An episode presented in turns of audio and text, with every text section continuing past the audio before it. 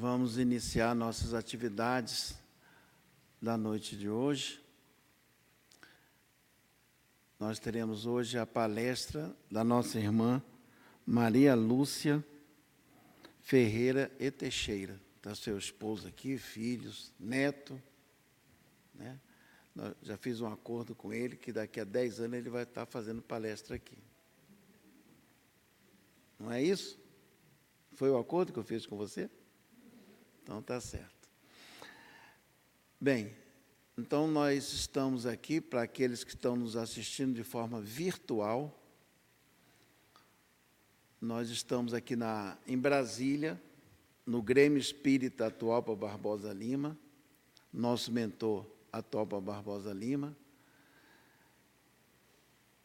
Nós estamos aqui na L2 Sul, quadra 610, bloco D, segundo a administração de Brasília, lê-se o endereço dessa forma. Para que nós comecemos as nossas atividades de hoje, eu estou aqui com uma pergunta do Livro dos Espíritos.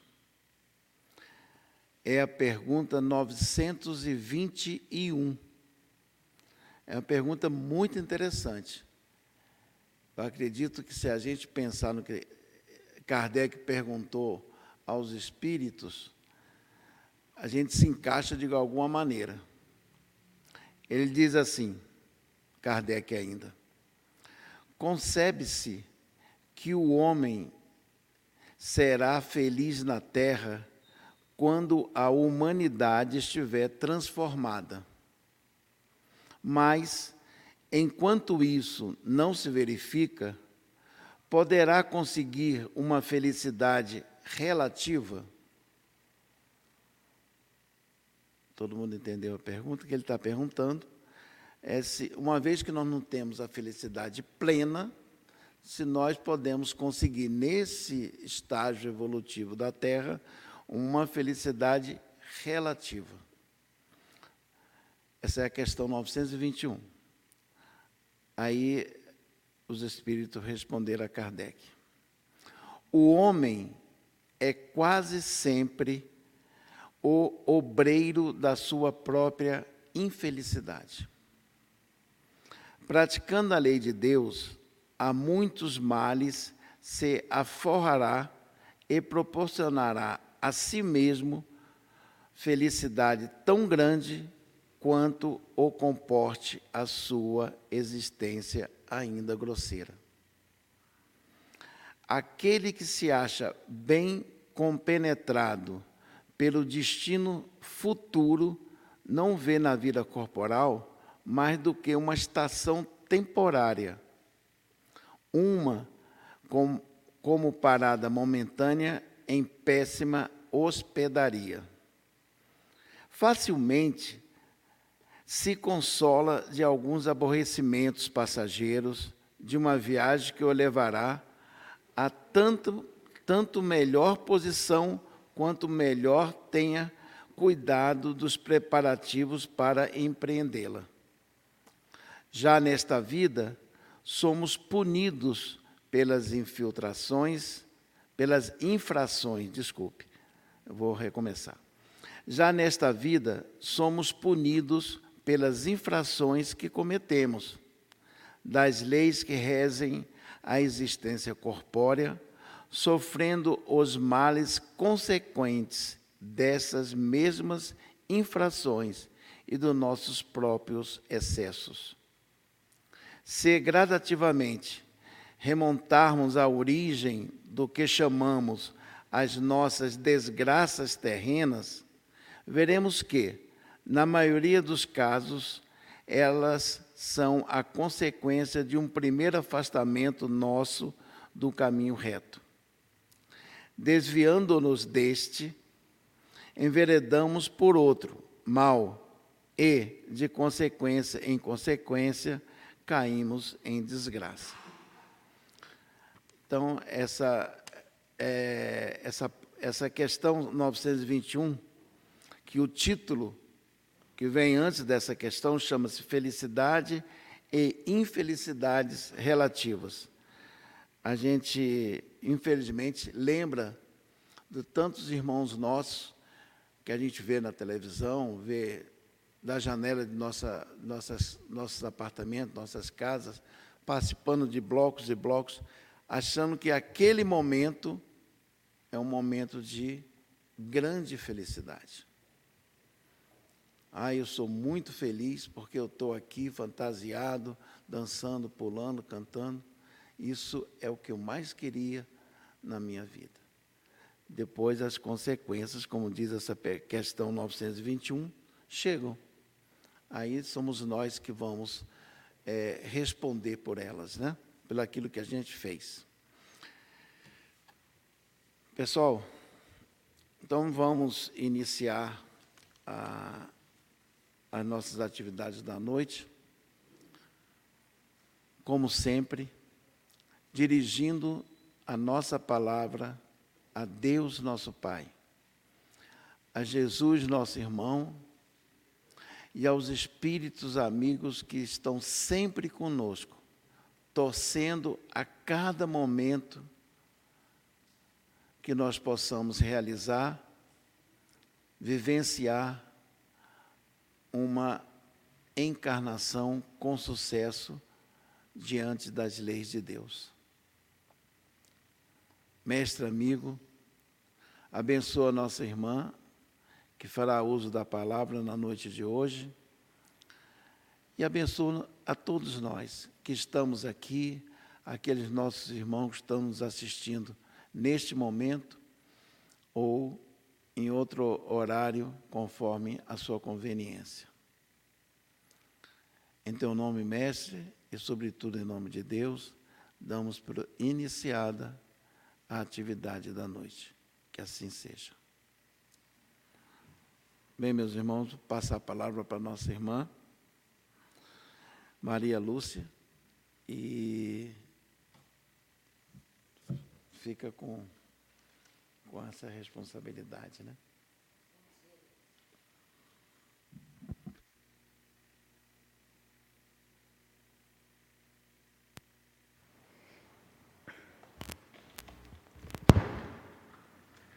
É isso mesmo. Bom, boa noite. É, meu nome é Maria Lúcia. Eu quero agradecer a todos vocês. Eu acredito que a casa também seja com um número muito maior de desencarnados. E eu quero abraçar o coração de cada um de vocês nesse momento, no meu nome e em nome dos meus irmãos do SEAC, Comunidade Espírita Allan Kardec de Cabeceiras de Goiás, que nesse momento também está realizando a nossa palestra pública. É uma casa muito pequena, apenas seis anos de luta para colocar dentro de uma cidade de muito preconceito e a gente até hoje não desistiu. Quero agradecer também a esta casa que abriu as portas para nós, palestrantes iniciais, fizemos o curso de palestrante 2023 na Federação Espírita do Distrito Federal. E nós sabemos como é difícil a gente iniciar. Alguém abrir as portas e confiar de que vamos falar em nome de Jesus. Porque o que nós aprendemos no curso é que, com o encerramento, nós passamos a ser palestrantes e recebemos aquilo, ide e pregai. E não é fácil as casas espíritas do poste desta, em comparação com a minha, tão pequena, nos confiar a palestra de hoje. Então, o nosso agradecimento de todo o coração a esta casa e a vocês que estão aqui para ouvir uma palestrante inicial. E que estou muito satisfeita com essa tarefa. O nosso tema é a palavra de Deus, que tem lá no livro do Simonetti, um palestrante de primeira, em que ele coloca a voz do monte. Quando eu recebi, a gente logo pensa em Jesus, com os seus sermões há mais de dois mil anos atrás, né? Em que ecoa a voz de Jesus no monte, dizendo: Bem-aventurados os que choram, porque serão consolados. Bem-aventurados os famintos e os que têm sede de justiça, porque serão saciados. Nós encontramos isso em Mateus 5.4. Mas não é essa mensagem do monte que eu venho tentar desenvolver com vocês hoje. O que tem é Jesus dizendo: Eu não vim destruir a lei, e nem os profetas. Eu venho para fazer cumprir a lei. Então, nós vamos observar que a palavra de Deus, nós podemos começar a tentar a questão palavra. Porque a palavra, ela tem vários sentidos. Ela pode ferir, como ela pode consolar ela pode acolher uma pessoa desesperada, como ela pode também repelir qualquer situação. E nós temos Jesus como nosso irmão maior, que eu acredito que tem toda a experiência da evolução para crescer, para adquirir conhecimentos, para adquirir moralidade e alcançar a luz. Não é isso que nós queremos? É o nosso exemplo a seguir. Nós não podemos dizer que nós fomos colocados como princípio inteligente criado por Deus e abandonado no universo. Desde então, nós somos acompanhados, nós somos protegidos nessa nossa caminhada evolutiva. Não estamos ainda no momento de evolução muito agradável, em que nós podemos dizer que estamos todos nós seguindo a palavra de Deus.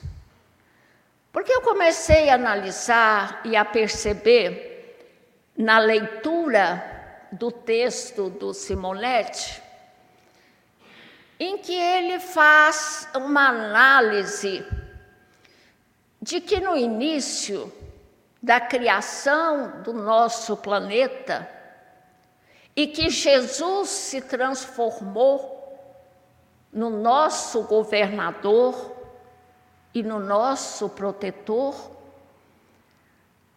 de que as coisas não aconteceram de imediato e muito menos de modo maravilhoso. Porque nós temos que pensar que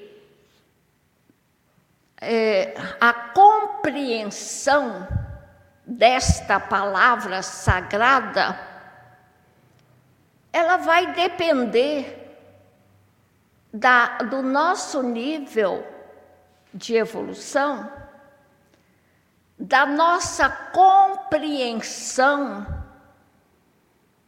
porque nem todos nós evoluímos igualmente. E Deus é tão misericordioso que Ele nos dá o tempo necessário para cada um de nós fazer a nossa caminhada.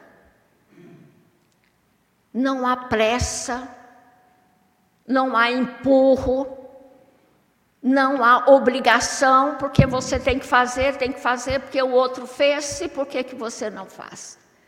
Não existe essa cobrança desse Deus misericordioso que nos criou. Então, nós vamos começar lá da época de Moisés, porque a palavra aqui de Jesus é: Eu não vim destruir a lei. Que lei é esta? A lei sempre foi a lei do amor. Amai a Deus sobre todas as coisas. Amai-vos uns aos outros e amai o vosso próximo como eu vos amo. A lei foi sempre esta. Mas o que aconteceu naquela época, em que eu acredito que muitos de nós estávamos lá, ainda seres espirituais imortais, ainda muito imperfeitos, ainda muito egoístas, ainda muito próximos da animalidade que nós estávamos saindo. E aí o que aconteceu? Moisés foi obrigado a transformar esse Deus de amor num Deus de terror, num Deus vingativo, num Deus do exército que pune, que castiga, se você não seguir as suas leis. Então, quando a gente pensa nisso, o primeiro momento, a gente quer julgar, a gente quer apontar o dedo. Como é que a gente conseguiu fazer isso? De não ouvir, de não aceitar? Olha o nível de evolução que nós tínhamos naquela época. Hoje, muito tempo depois, talvez quatro mil anos ou muito mais, a gente está um melhor, está um pouco melhor para poder entender isso aí. Então nós não podemos fazer um julgamento com os olhos de hoje. Nós temos que aprender a ter a compaixão que Jesus sempre teve. Jesus sempre viu, na época que ele esteve aqui, logo depois de Moisés, Ele percebia tudo isso, os nossos erros, as nossas imperfeições. Ele percebia, mas ele nunca julgou, nunca condenou. Ele apenas nos observa como crianças teimosas que um dia vamos aprender, crescer, amadurecer. Por isso que naquela época era muito comum a gente ouvir dizer, na época de Moisés, que os profetas eram tementes a Deus. Temer significa o quê? Ter medo. Você temia a Deus. O medo de você ser castigado. Então, quando Jesus veio, porque ele acreditava que nós estávamos no nível um pouco melhor,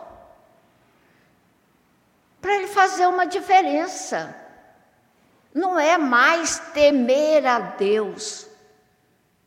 Por que eu devo temer a Deus? Se Ele é um Pai de misericórdia, me criou e me aceita como eu sou, está esperando eu crescer e amadurecer?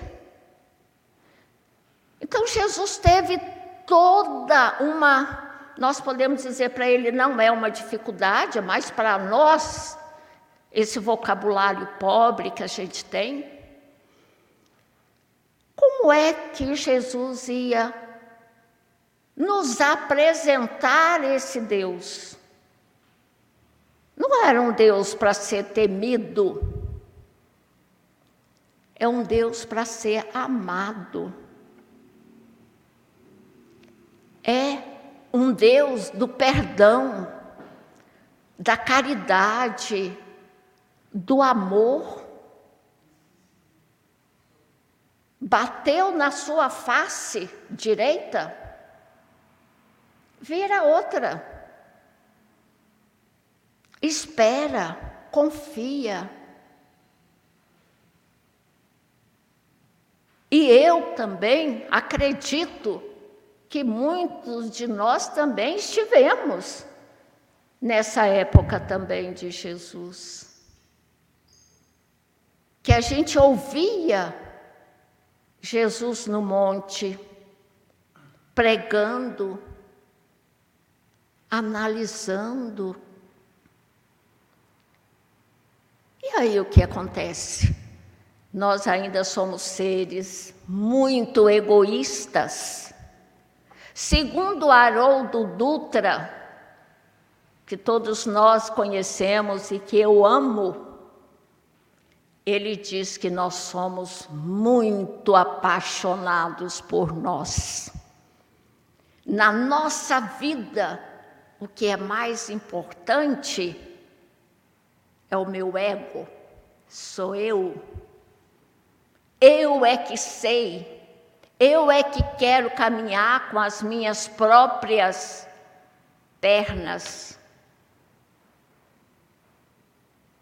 Eu sou filho de Deus Todo-Poderoso, então deve ter me sobrado uma centelha desse poder que Ele tem. E por que, que eu tenho que abaixar a cabeça? e segui-lo. Olha que a transição planetária está aí, já fomos exilados. Vamos de novo? Com esse nosso raciocínio egoísta, de achar que nós podemos nos comparar ao Pai ainda no mundo de provas e expiações. E olha que nós ainda temos dentro de nós essa animalidade da época de Moisés. Haroldo Dutra mesmo, numa das palestras dele, ele havia dito que estava levando o filho para a escola em Belo Horizonte, o trânsito terrível. Alguém dá uma fechada nele, daquelas bem boa. Ele diz que sentiu aquele sangue subir a cabeça dele. Ele abriu o vidro do carro, colocou a cabeça para fora, ia falar aquele palavrão que muitos falam.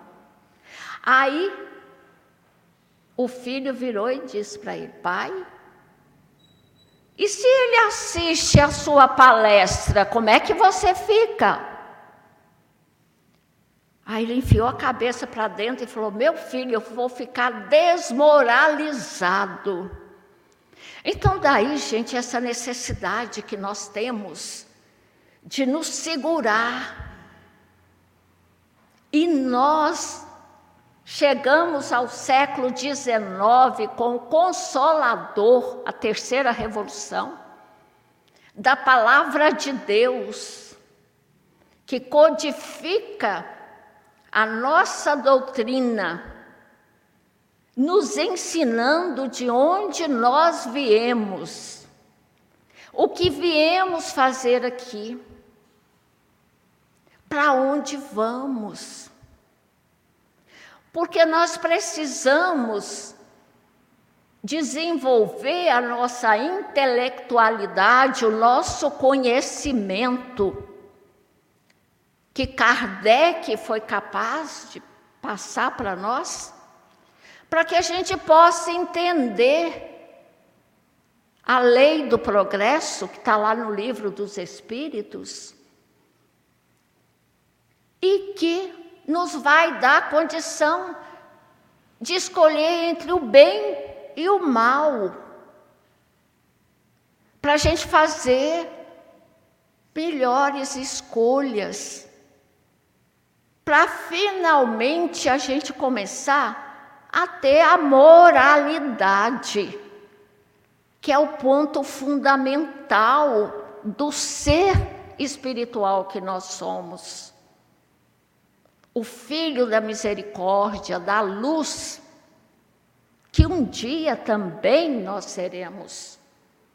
Essa preciosidade toda. Então, eu fico imaginando esse mundo tão difícil, tão diverso, porque todos nós aqui já estudamos que no mundo espiritual a coisa é mais setorizada. E nós aqui, eu costumo dizer lá em cabeceiras, que nós vivemos numa muvuca.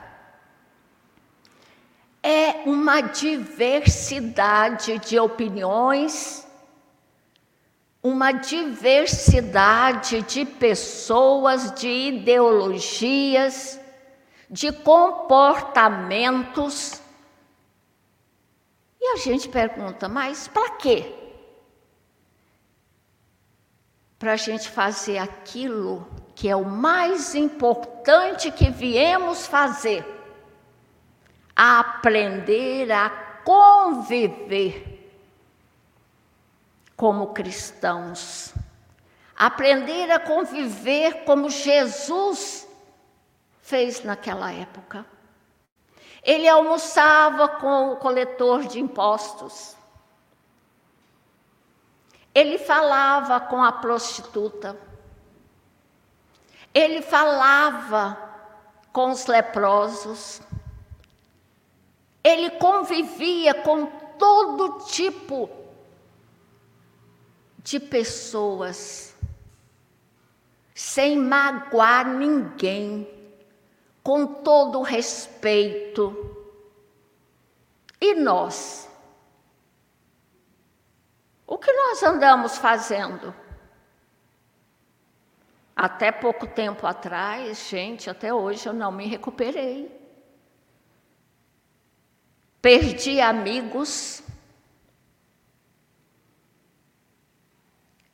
e gente de família, da minha família, por não saber ouvir e respeitar a opinião do outro.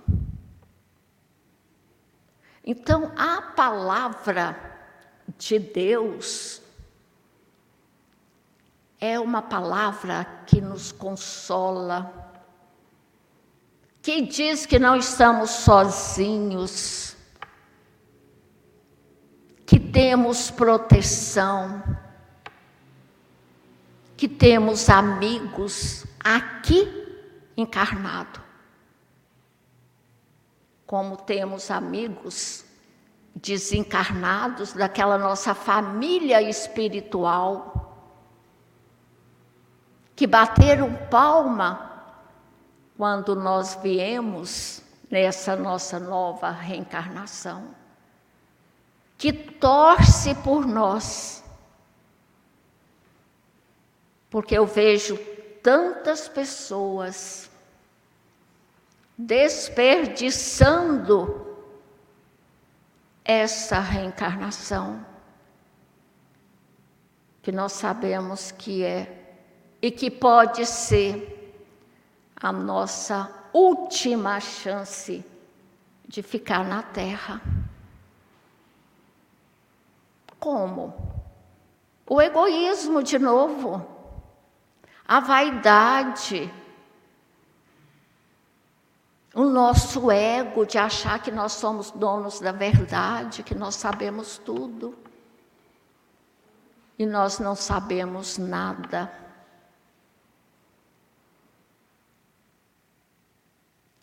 Olha,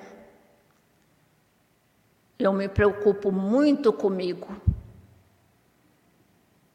para eu aprender a ter dó de mim, a compreender os meus conflitos, para que eu tenha condições de conhecer e perdoar o outro, porque ninguém dá aquilo que não possui.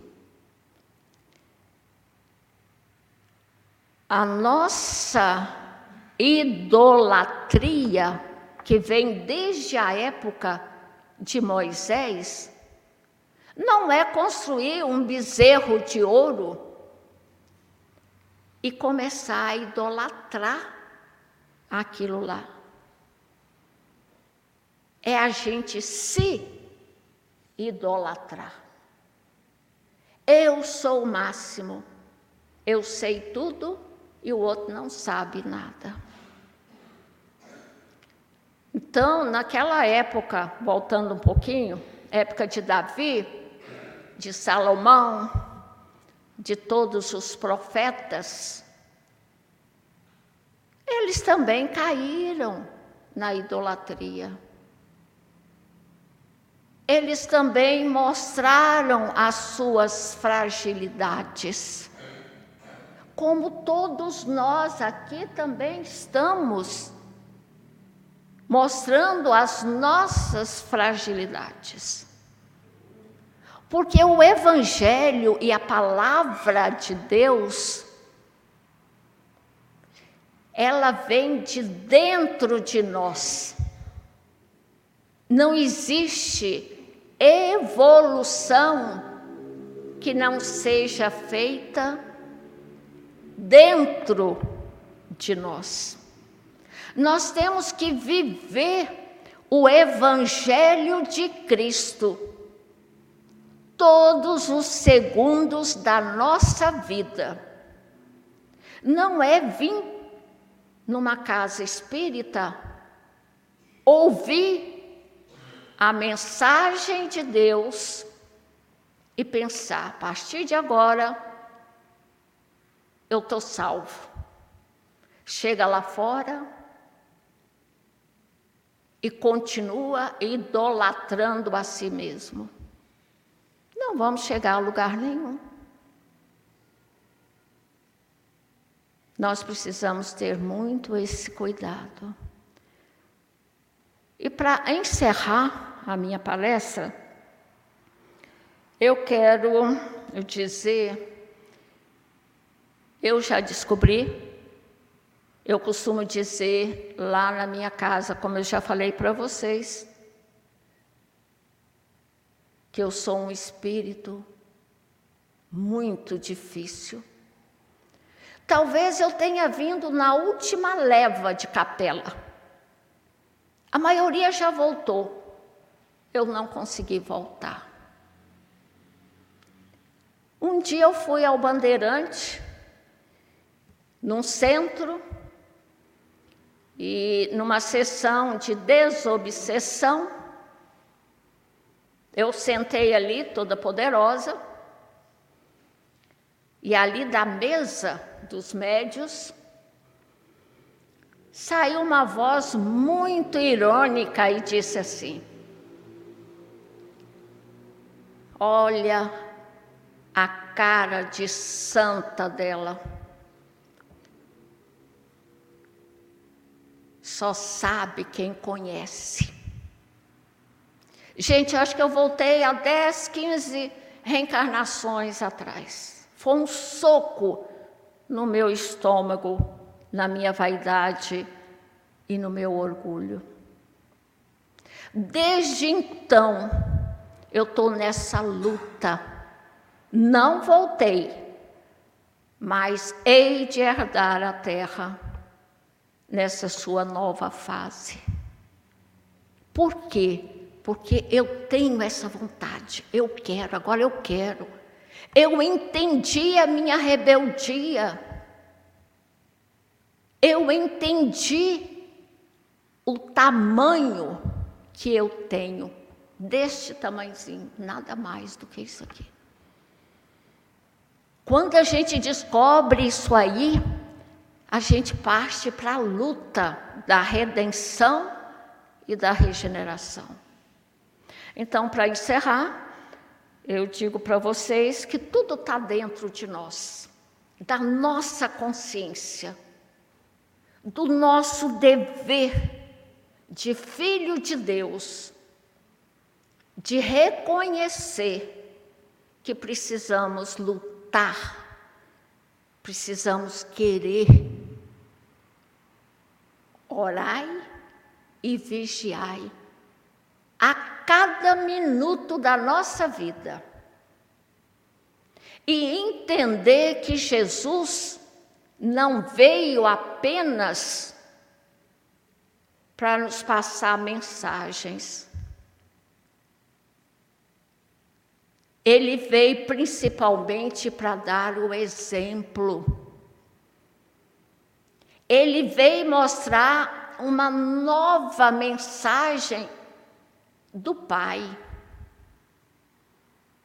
E ele disse: O nosso Pai.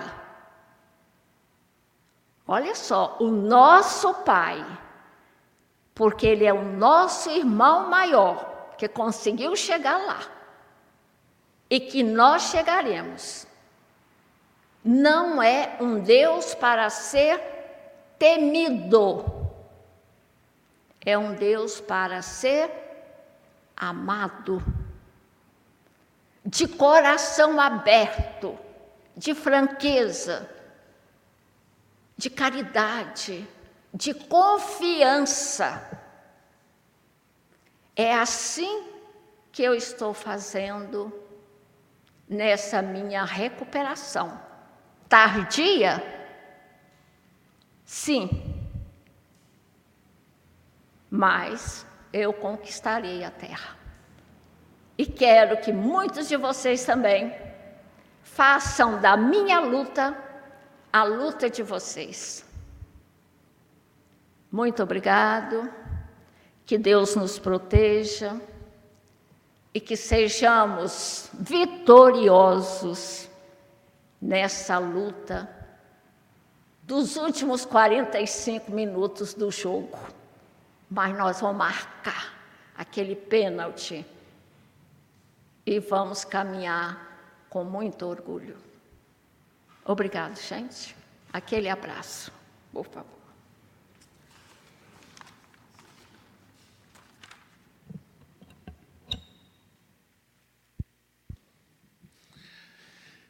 Bem, meus irmãos, para quem disse que estava fazendo a sua palestra inicial, estava iniciando na tribuna, a gente pode já dizer que ela está apta a fazer grandes seminários, né?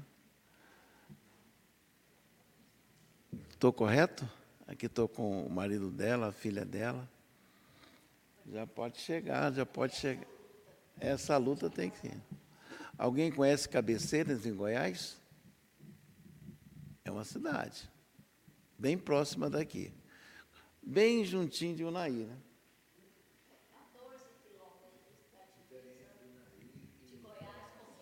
Unaí, Formosa, é bem pertinho aqui mesmo. Só que não é Minas, né? É Goiás. Então lá está a comunidade espírita Allan Kardec, que eles estão levantando, tomando é, prumo para oferecer àquela população de cabeceiras a doutrina espírita. Ela estava me contando, antes da, da palestra, que Comunidade Espírita Allan Kardec é SEAC, né? mas tem uma, essa mesma sigla, sigla de um time de futebol, não é isso? É a mesma sigla do time de futebol. Então, estão lá os dois. É, convivendo entre si, né? Pessoal, então vamos assim. Eu queria dar alguns avisos da casa que eu acho que vai atender a muitos dos nossos das nossas ansiedades, porque nós estamos no meio de fevereiro e a nossa dentro da programação da casa é, nossos estudos começam no dia 2 e no dia 3 de março. Dia 2 de março, começam os estudos dos adultos, lá no prédio lá atrás. E entre os cursos, todos aqueles que já, nós já tivemos em anos anteriores, mas esse ano também teremos o Evangelho Redivivo. Uma nova programação que a FEB fez, para que a gente estude mais o Evangelho do Cristo. Então, temos esse, essa turma também do Evangelho Redivivo. Os estudos de sábado são às 17 horas e 30 minutos até às 19 horas no bloco C. A gente chama bloco C esse bloco aqui no fundo do terreno nosso. E no dia 2 tem a, nós temos a aula inaugural da, do conjunto de cursos. E no dia 3, que é um domingo, nós temos o início dos estudos das crianças e dos jovens. Crianças, a gente entende até 13 anos, e jovens a partir dessa idade, até 20 anos. Então, a, as as turmas já estão sendo formadas a partir da inscrição online no nosso site. Os evangelizadores já estão se reunindo e, e pensando no trabalho. Agora, esse final de semana tem, no outro final de semana também tem reunião dos evangelizadores, e nós vamos ter o início dos estudos das crianças e dos jovens. Eu costumo sempre dizer que se a gente quiser garantir que, a, que as nossas crianças formem, formem-se homens de bem, nós temos que dar o um primeiro passo, trazê-los. Os estudos das crianças começam às nove horas da manhã e dos jovens às dez e meia da manhã, todo domingo. Bem, é, nesse dia 3 de março, que é, que é o início dos estudos dos jovens e das crianças, às 9 horas, nós teremos aqui, no, se apresentando aqui no auditório, nosso irmão Vanzan.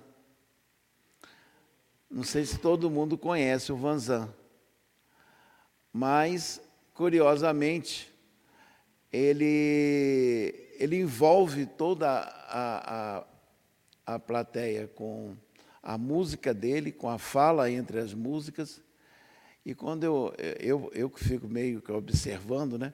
quando eu vejo muita gente estar tá em lágrimas, terminando essa uma hora de apresentação dele de 9 às 10, no domingo, dia 3 de março.